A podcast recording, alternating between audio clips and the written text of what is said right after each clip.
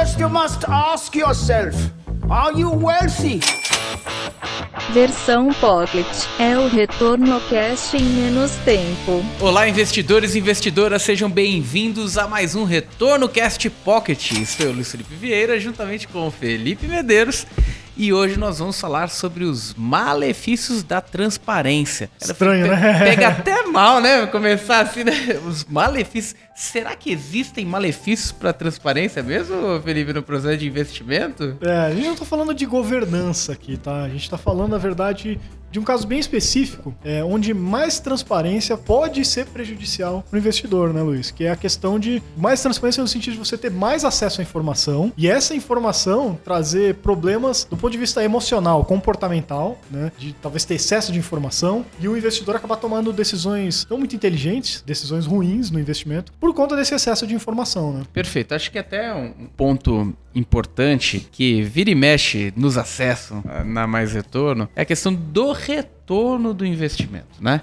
É, aquela questão de ter, olhar diariamente para onde que está indo a cota e... O Zé Cotinha? É, o Zé Cotinha. E, e ele estar a um clique de sair do fundo de investimento uhum. pode ser um dos problemas, um dos malefícios, né? Da gente enxergar a cota. Inclusive tem os casos é, de hedge funds lá fora que muitas vezes a atualização da cota leva mais de 30 dias, né? Uhum, exatamente. Lá fora, na verdade, você tem é, alguns hedge funds que não, eles operam meio que fora da regulamentação padrão de mercado. Então ele não tem compromisso nenhum em ter que te dar determinados informativos, determinadas é, informações, e ele pode te dar a cota uma vez por ano. Ah, esse ano aconteceu isso aqui, aí te dá um reporte completo, o que, que eles fizeram, que estratégia que deu certo, que deu errado, etc e tal. Mas ele não tem obrigação nenhuma de ficar te falando quanto que tá a cota hoje. Né? Isso é uma coisa exclusiva aqui do Brasil, né? Perfeito. É, e isso, é, logicamente, né? A gente tá, tá brincando com, com essa questão, mas muito por conta da nossa. o nosso cuidado aqui da Mais Retorno com a, com a parte educacional. Sem dúvida nenhuma, mais transparência é sempre um Exatamente. benefício, é. mas mostra uma defasagem muito grande de conhecimento. É isso aí. De cuidado com o investidor. O investidor que investe em um produto de investimento de longo prazo e olha a cota diária, ele já tem uma certa assimetria de informação ali, né? Um certo, um certo processo que pode ser quebrado ao longo dessa jornada, dado que você tem um horizonte mais longo e você combina é, um investimento que, que o combinado de entrega ele tem um prazo mais longo, não adianta eu olhar para o curto prazo.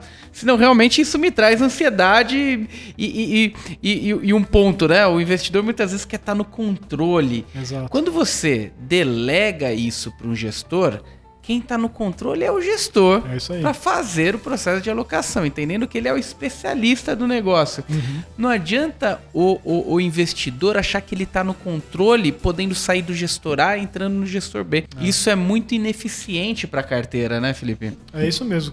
Perfeito, Luiz. E é uma coisa que a gente repete bastante aqui, talvez você que já nos acompanha há muito tempo fala, pô, de novo essa história, né? A gente repete porque a gente vê que ainda acontece muito isso, né? A pessoa investe num fundo como se estivesse investindo num ativo final, né? Num CDB ou numa ação que seja. E ela não entende que quando ela investe num fundo, ela não está investindo num ativo.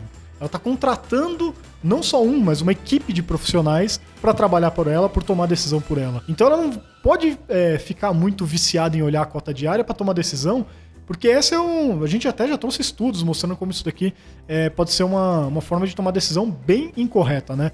Então, na hora que você investir num fundo, pensa que você está contratando um time que tem um compromisso de te entregar retorno num determinado prazo, né? Aí vai variar do estilo do fundo, da estratégia e tudo mais.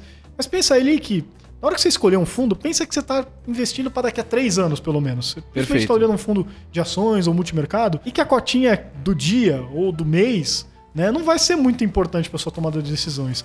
A menos que aconteça alguma coisa realmente muito assim, fora do comum, você vai investigar né, o porquê que aconteceu aquilo e, pô, aí você descobre que não, aquele fundo não era para você, você tomou uma decisão errada, aí você movimenta.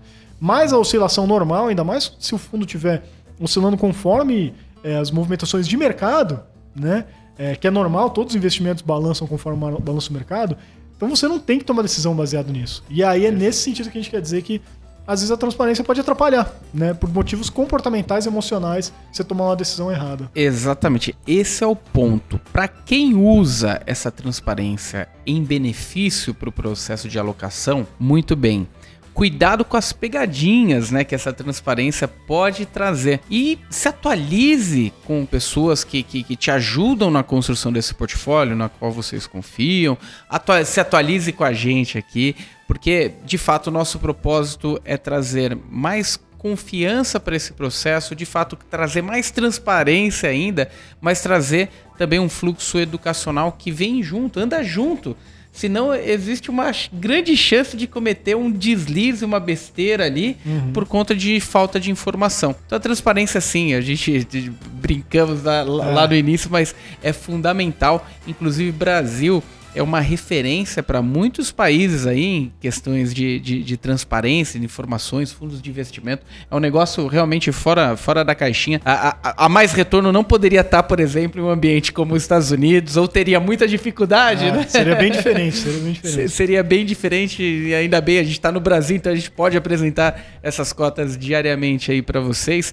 Mas cuidado com essas pegadinhas, com essas ciladas, porque o comportamental, ele muitas vezes ele, ele age muito mais, né, com mais euforia do que a razão, né, Felipe? É, isso aí é aquele clássico com grandes poderes vem grandes responsabilidades, né? Então, que bom que tem a transparência, mas saiba usar isso aí, não vai usar de qualquer jeito para fazer bobagem e rasgar dinheiro, né? Até uma, uma, coisa que me lembrou aqui, que você falou, ah, não, pô, que até não só a questão de você ter a transparência de poder ver os números diários, né? Mas a facilidade de um clique para você resgatar aquele investimento. Né? Além da transparência, tem essa simplicidade de você fazer um movimento errado. E me lembrou, cara, de um, de um cara que eu conheci, obviamente não posso abrir nome aqui, mas o cara tinha ações da XP, quando a XP ainda era capital fechado, né? Lá em 2014, 2015.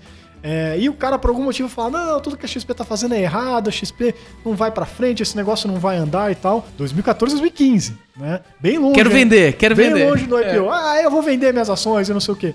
Mas ele não tinha um clique para ir lá no home broker e vender as ações. Era um trabalho, ele tinha que entrar em pedido. Aí tinha, sei lá como é que, que funcionava. encontrar comprador na outra É, outra parte, lá como é que né? funcionava o processo interno. Talvez ele tinha até algum tipo de lockup, alguma é. coisa. Então, ah, como era trabalhoso, ah, deixa lá as ações, né? Bom, sorte dele, né? Tá aí. Porque a gente sabe, XP explodiu. A cotação depois do IPO, aí são outros 500, é. né? Mas até o IPO a gente sabe quanto que valorizou a XP, né? Então tem esse problema Bom, mesmo, né, cara? Exatamente. Então aqui é um cuidado, né? Lógico, a gente sempre vai trazer cada vez mais transparência. Vocês que acessam corriqueiramente o nosso portal já estão vendo algumas mudanças, então a gente está chegando com cada vez mais ativos, mais qualidade e mais transparência para ajudar no processo de alocação. Cuidado para que isso tudo aí não se reverta em um viés emocional e te complique no processo de decisão, né? Muitas vezes você descansar a cabeça à noite deixar que o gestor cumpra com, com a tarefa dele, né? Com, com a responsabilidade dele, faz todo sentido para o teu portfólio no longo prazo. Por isso que o processo inicial de decisão é o processo que precisa ser o mais demorado para você decidir por bons gestores. Depois que decidiu, mudar uma vez ou outra, se você tiver algum fazer algum balanceamento uhum. ali na carteira, ou se mudou alguma premissa sua de horizonte de investimento, alguma necessidade no seu projeto de investimento, aí sim você faz uma mudança ou outra. Caso contrário, deixa o gestor trabalhar, né, Felipe? É isso aí. e se você não quer ficar desesperado também com movimentação de cota, é só fazer o que a gente sempre repete aqui também, né? Não concentrar seu investimento num gestor só. Né? Boa. Então você tem que ter alguns investimentos e descorrelacionar, que é o que também a gente sempre fala aqui.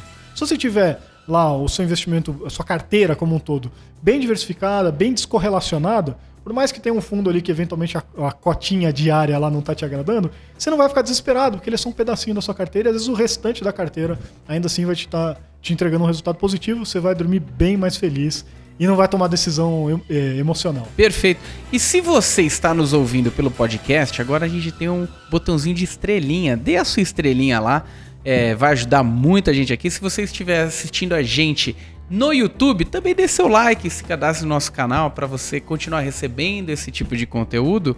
E por fim, se você não é cadastrado ainda no portal da Mais Retorno, sugiro você entrar lá, se cadastre, tenha sua conta, você vai ver o tipo de ferramenta que a gente está entregando para você, investidor, algo fora do normal aí do mercado, viu? É uma ferramenta para gestor de investimento, hein? É, isso aí, completasse. E né, vai acompanhando aí, pessoal, porque tá cada mês tá saindo novidade ali. Tá ficando cada vez melhor. Vocês não, não perdem por esperar o que vai chegar esse ano aí na Mais Retorno. Perfeito. Então se cadastre, não perca tempo, porque tá no preço promocional. Quem acessar agora ainda pega pre- preço promocional. Depois, né? A gente nem atualizou a inflação ainda, né? É, e olha que tem a inflação pra atualizar, hein, galera. Então aproveita, aproveita que o preço Se agora tá... cadastre lá no portal que a ferramenta tá completaça. É isso aí. E dê um feedback pra gente. Mande nos comentários aqui do YouTube ou mande pra gente no retornocast arroba maisretorno.com. Obrigado, pessoal. Até a próxima. Valeu, pessoal. Um abraço. Você ouviu Retorno Cast Pocket.